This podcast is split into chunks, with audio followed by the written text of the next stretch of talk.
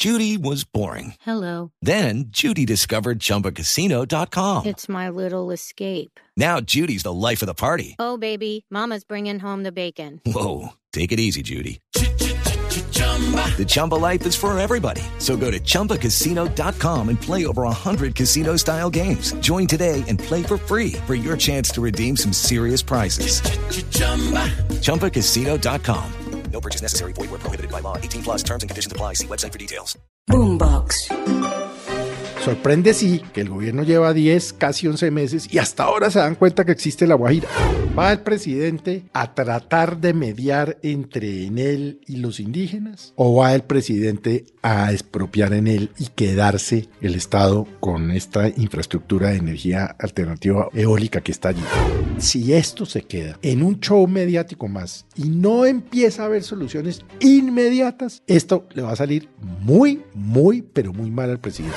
Yo ya no me atrevo a especular en lo que tiene que ver con el presidente Petro y su gobierno, porque como lo he dicho en muchas oportunidades, son como la chimultrufia. Como dicen una cosa, dicen la otra.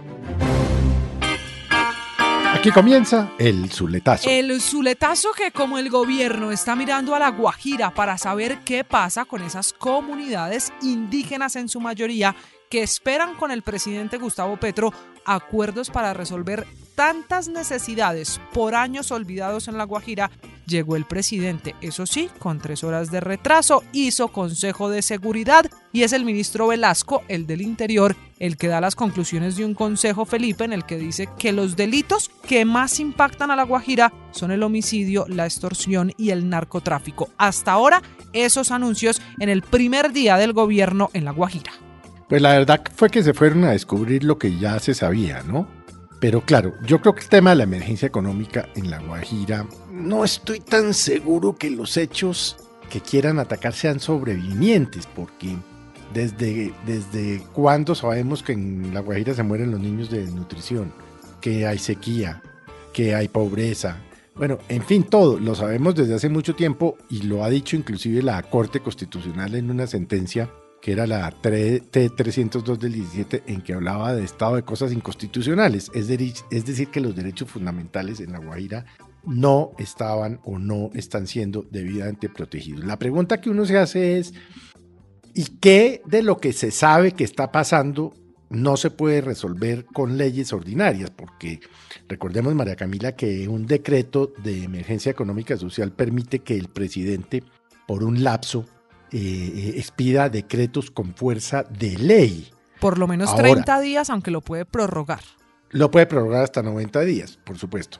Ahora, la pregunta es, ¿cuáles son los hechos sobrevivientes? El niño, del niño ya se sabe que llega. El hambre, el hambre está ahí. La, la falta de agua, la falta de agua está ahí.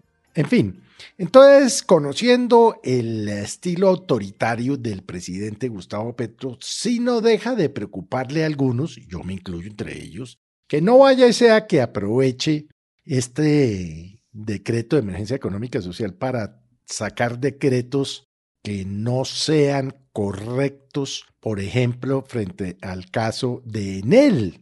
Recuérdenos usted qué pasó con Enel. Acuérdese, Felipe, que debió cerrar, cancelar la idea de tener un proyecto de energía alternativa porque las comunidades indígenas se opusieron. Sin el apoyo de la comunidad hubo bloqueos, hubo protestas, pues en él dijo no, entonces mejor retiro el proyecto que iba a generar energía, pero también a provocar nuevos empleos y decidió en él retirarse de ese proyecto. Entonces la pregunta es, ¿va el presidente a tratar de mediar entre en él y los indígenas? ¿O va el presidente a expropiar en él y quedarse el Estado con esta infraestructura de energía alternativa o, eólica que está allí? Esas son las preguntas que se hacen, por ejemplo, el ministro Juan Camilo Restrepo, ministro de Hacienda y, bueno, en fin, un hombre muy importante, y es realmente qué van a hacer con esta emergencia económica. Ahora, no es la primera vez que se contempla la emergencia económica. Desde la campaña. No, él, acuérdense que él durante la campaña dijo en no una ni dos, sino en múltiples oportunidades que lo primero que iba a hacer el 7 de agosto en la noche era decretar una emergencia económica y social para combatir el hambre. Por supuesto, alguien sensato en presidencia, asumo yo pudo ser el secretario jurídico de la presidencia, el doctor Vladimir Fernández, dijo, Mire, el hambre no es un hecho sobreviviente, el hambre está aquí desde hace 200 o 300 o 400 años. Ojo con lo que va a hacer. Entonces aquí uno les diría, ojo con lo que van a hacer. No es que no la decreten en su momento, pero el caso particular o el antecedente inmediato que tenemos es la ola invernal que le tocó al presidente Juan Manuel Santos, que tal vez ha sido la ola invernal más grande en la historia del país, o por lo menos en la historia reciente del país. Pero él no la decretó antes, a pesar de que se sabía que venía la niña. Él la decretó cuando ya el país, es decir, se había, eh, el hecho se había presentado y pues expidió los decretos correspondientes. Yo no sé cómo van a manejar el tema constitucional.